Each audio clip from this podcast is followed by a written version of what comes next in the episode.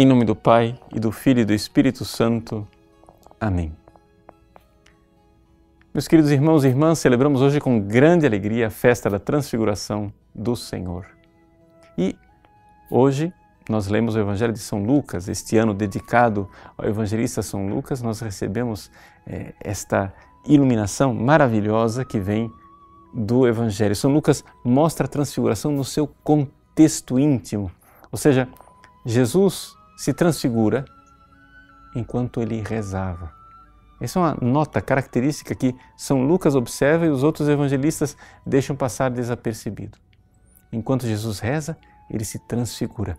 Ele que é homem, ele que é Deus que se fez homem e assumiu a forma de servo, a forma humilde de escravo, se esvaziou a si mesmo.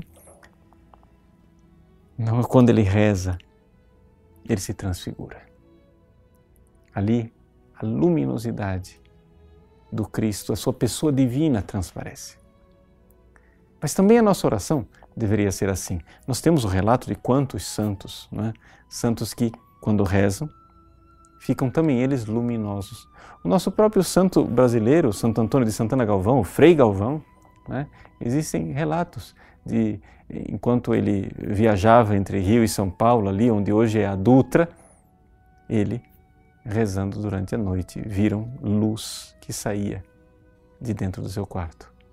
E era a luminosidade do santo que rezava transfigurado. Mas como é possível rezar assim? Como é possível chegar a este grau de santidade?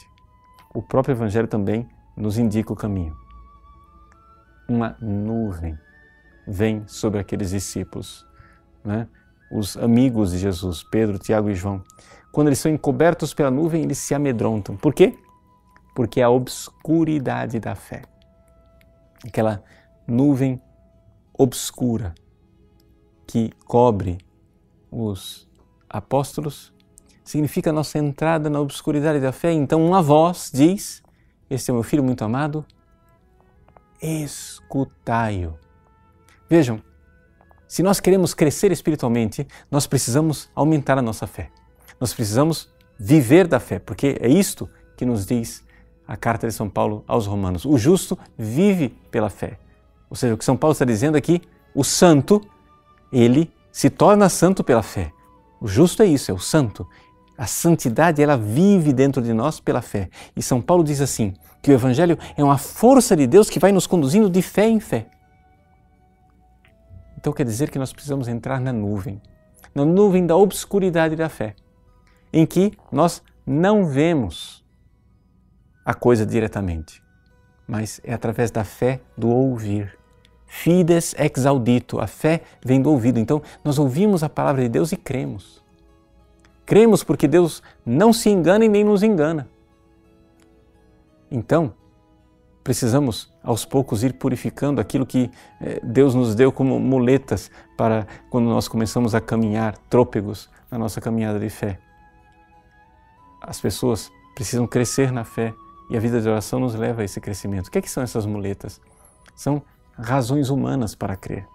Ah, eu creio é, porque eu vi um milagre. Não, o milagre é verdadeiro, mas você tem que crer não pelo milagre, tem que crer porque foi Ele quem disse, porque é a palavra dele.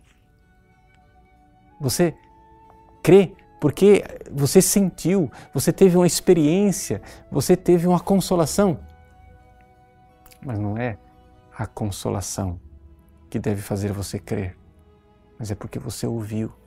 É essa purificação da fé, através da qual passam todos os santos. São João da Cruz é o grande mestre que nos indica o quanto nós devemos cada vez mais ir para uma fé pura para podermos crescer na santidade. O justo vive pela fé.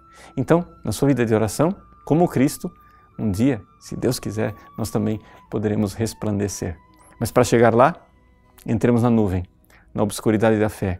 Deixemos de lado as escolas humanas e, ouvindo o que o Senhor nos diz, o Filho bem-amado, ouvindo a voz que vem dele, creiamos e de fé em fé, nós um dia poderemos dizer: vivo, mas já não sou eu quem vivo, é o Cristo que vive em mim. Deus abençoe você. Em nome do Pai e do Filho e do Espírito Santo. Amém.